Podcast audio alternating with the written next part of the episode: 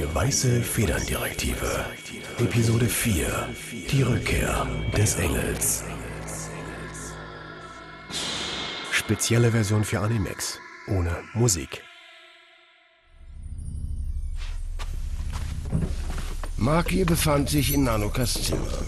Sie suchte nach dem letzten noch fehlenden Schmuckstein. Wo hat Nanoka die Hüftkette gelassen, die ich ihr letzten Geburtstag geschenkt habe?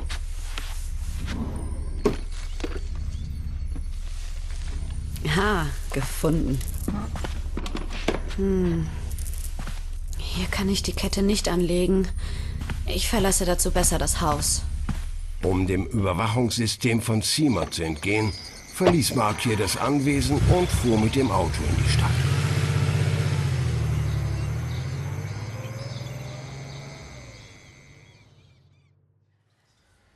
Wie ihr euch sicher noch von letzter Stunde erinnern Yuki, könnt, was machst du da unten? Ich versuche Fotos von Hito-Michan hinter mir zu machen. Junge, ich wünschte, Aiko-chan säße hinter uns. Hey, Yukio, wirf mal mein Radiergummi runter. Äh, wie bitte? Masayuki reichte Yukio seinen Radiergummi und deutete zu Aiko vor ihnen. Oh, verdammt, mein Radiergummi. Oh, ich hab ihn auf, lang ist und die andere vier Meter. Nicht erreichen. 9 plus 16 Keine Sorge, ich hab ihn gleich. gleich 25. Aiko beugte sich vor und griff nach dem Gummi.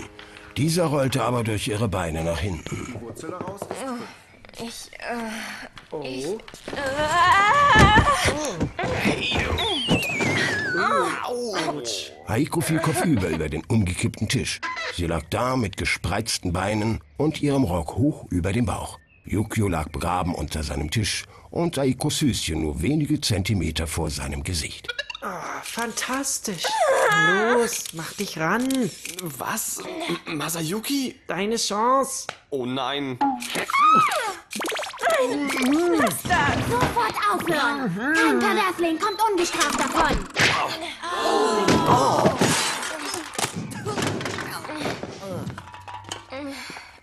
5000 Yen. Was? Aiko-chan ist mein Mädchen, wie du weißt. Das war nicht meine Schuld. Was ist hier los? Hutawa-chan, hast du schon wieder Tanaka-kun attackiert? Er hat dich an Aiko-chan vergangen? Sensei, Sie haben es doch auch gesehen. Aiko-chan, ist alles in Ordnung? Ich habe einen denkbar unglücklichen Unfall gesehen. Hasegawa versuchte, Okadas Radiergummi aufzuheben. Sie verlor dabei das Gleichgewicht und fiel in eine etwas kompromittierende Position, in der du sie vorfandest, als du hereinkamst, Ansai. Ich glaube, du hast die Situation einfach falsch eingeschätzt. Für den Augenblick setzt ihr drei euch bitte hin, sodass der Unterricht weitergehen kann. Über eure Verspätung reden wir ein anderes Mal. Ja, Sensei. 2500 Yen. Dir hat's gefallen, du hast Nasenbluten. Mir wurde ins Gesicht Tanaka, geschlagen. Okada, ihr setzt euch auch. Jawohl. Na los, komm schon.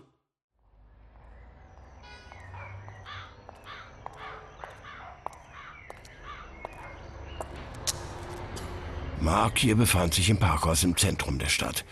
Sie schlich durch die Schatten entlang der nackten grauen Betonmauern.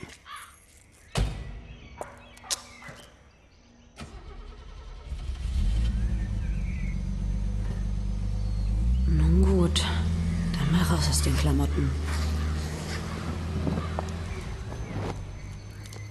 Der Brustschmuck. Die Kette um die Hüfte.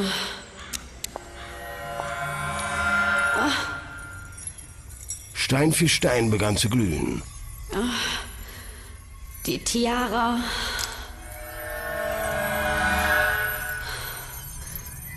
Der Ohrring.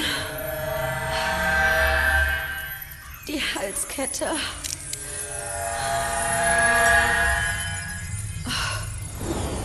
Mark hier bäumte sich in der ansteigenden Wallung auf, die sie durchströmte.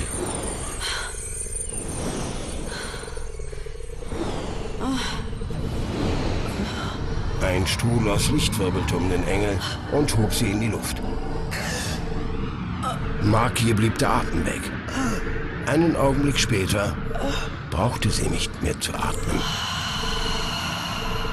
Dann begann ihr Körper zu zucken, als aus ihrem Rücken zwei gleißend helle Flügel erschienen. Ein Lichtstrahl durchstieß die Decke hinauf in den Himmel und hinab in das Herz der Mutter Erde. Langsam und wundervoll durchlief das himmlische Licht alle Farben des Spektrums. Und dann wurde Mark hier hinaufgeschleudert.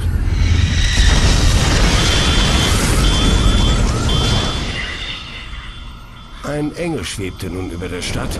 Ihre Flügel maßen sieben Meter weit. Ihr großer, schlanker Körper war spärlich bedeckt von schmalen, leuchtenden, ornamentalen, silbernen Bändern. Überhaupt erstrahlte ihre gesamte Erscheinung in blendendem silbernen Licht. Ihr Haar, ebenfalls mehrere Meter lang, schien transparent und schwebte wie einem eigenen Willen folgend um sie in der Luft. Markier öffnete ihre unmenschlich großen Augen. Sie waren ebenfalls komplett silbern und glühten ehrfurchtgebietend. Ich bin zurück.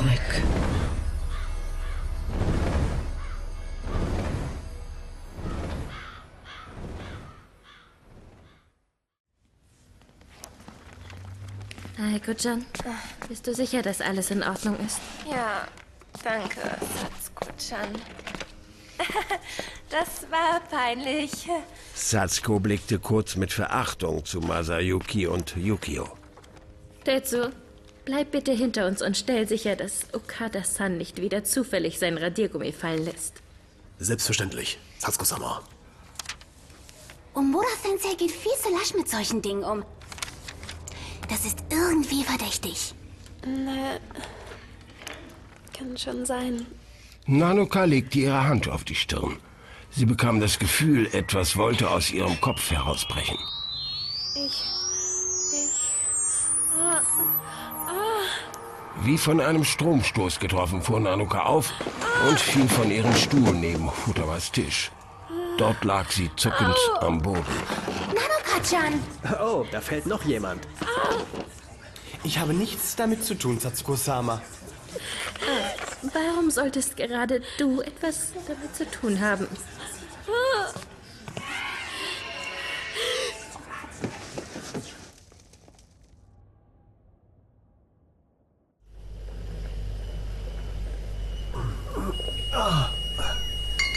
Mutter?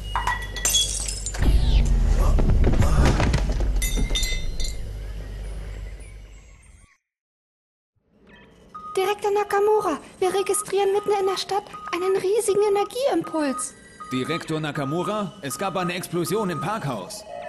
Das Licht ging aus und die roten Alarmlichter gingen an. Die Sensoren spielen verrückt. Es handelt sich um einen Engelalarm, Stärke 5 von 3. 5 von 3. Mobilisiert sofort die Angriffstruppe und beordert Verstärkung. Wir können die Verstärkungsabteilung nicht erreichen. Die Telefone sind tot.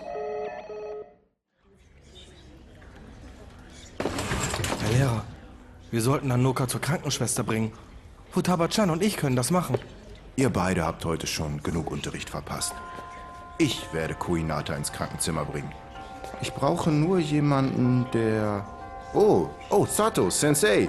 Genau die Person, die ich gerade brauche. Bitte kommen Sie kurz herein. Ja, Akio-san?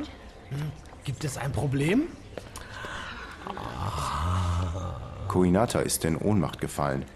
Hilfst du mir, sie ins Krankenzimmer zu bringen? Aber sicher. Das ist mm, das Mindeste, was ich für meine Schülerin tun könnte. Schön gesagt, Sato Sensei. Ich sehe euch nachher alle für Geschichte. Aufstehen. Verbeugen.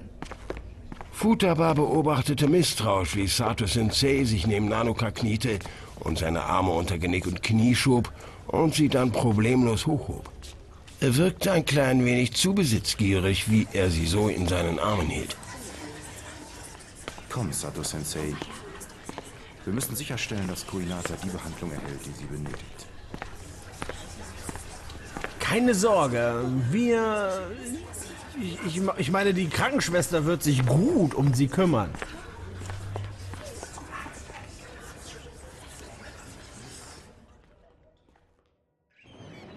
Zwischenzeit war Markier zur Koordinatorresidenz zurückgekehrt.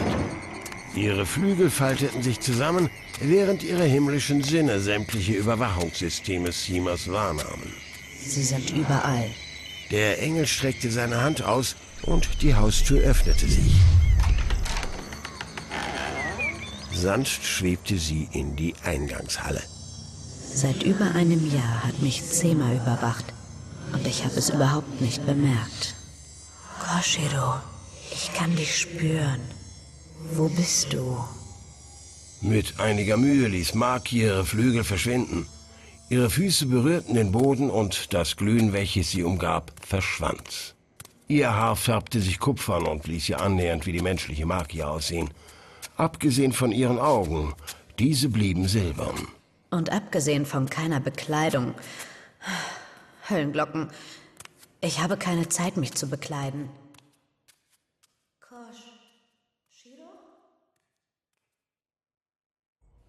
Shiro? Shiro?